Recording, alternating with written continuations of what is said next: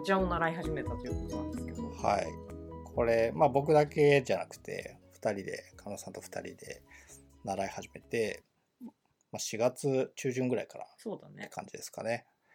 まあ、これまで4回ぐらい毎週木曜日の午前中に2時間ぐらい習っていて、まあ、僕はもう本当に初めてなんですよ。で加納さんは高校の頃に、そうだね茶道部にいたり、うん、その茶道部の先生のところに大学時代も一応行ったりとかはしてましたけど、うん、まあ、本当にもう忘れているっていう褒められてるじゃないですかい。やそれはだって体が覚えてますね。ゼロの人自転車みたいなもんだからさはいはい。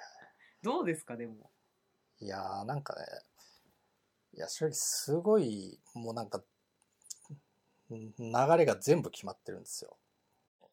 決まっていて知らない状態だとこれ全部覚えんのかってななってたわけです。うんなんだけどこう習いながらこれはこういう理由でこうしていますっていうのがところどころ出てくるんですよ。うんうんこれは次にこれをするから今この動きをしているとかこれこれはその釜の中のお湯が上の方が熱いから上のお湯をすくうんですとか逆に水は汚れが下に溜まるから上をすくう。そあそう釜の中のお湯は、だから上の方だけ取ると熱すぎるからあそういうこと。少し中まで入れて、熱すぎないようにして取るとか、うん。そうだね。なんかいろいろっていうかまあ一つ一つ全部理由が一応ちゃんとあるんだよね。そう一個一個理由があるんだなというのでなんかそれをこうなんか探探っていくみたいなことをし始めてなんかちょっと面白くなってきたっていううん感じですかね、ちょっと面白くなってきたねっていうのとなんかやれるか気がしてきたっていうあ感じ、よかったです。うん、でまあねあのお茶にちょっとちなんだ漫画とかも大人買いしたりして。そうですね。それ読んだらまたその話をしたいです。そうそうそう。私は、まあ、母親も一応お茶やってたりお花やってたりとか、まあ、趣味程度なんですけど、うんやっていてで別にやれって言われたわけじゃないんだけどなんかやんねえとやばいなみたいな感じで、うん。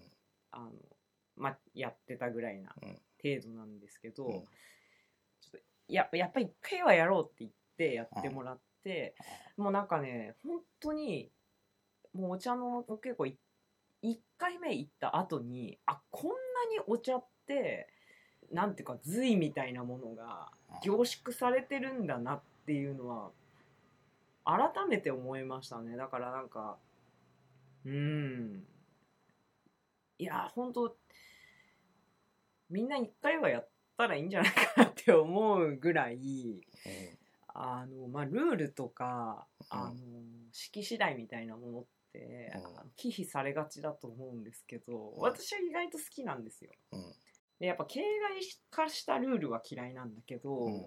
でもやっぱお茶とかってすごくうん。あの理由がおっしゃる通りうん。あってまあやっぱり長い年月の中でうん本当にどうでもいいやつってうん。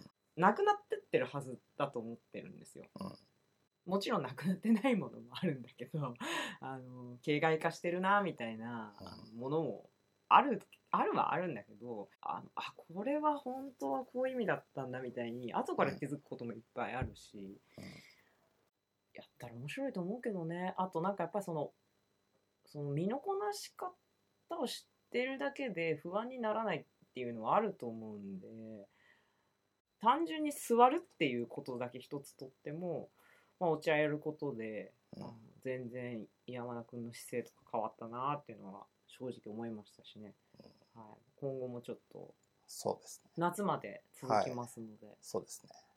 まあでもこういうのねその講義で習った後 YouTube とかでいろんな動画がある時代でよかったなと思いますうね、んそうだね、うん。それでなんとかキャッチアップしてるみたいな。そうだね。何回も同じこと先生に言われて心折れちゃうもんねいやほんとそうですよ、私もその YouTube でですね今うん。かんざしの練習をしてて、自分は結構和物が好きなので、まあ、せっかくお茶もやってるしねあの浴衣着たりとかした時にかんざしとかだといいじゃないっていうのもあるんですけど、うん。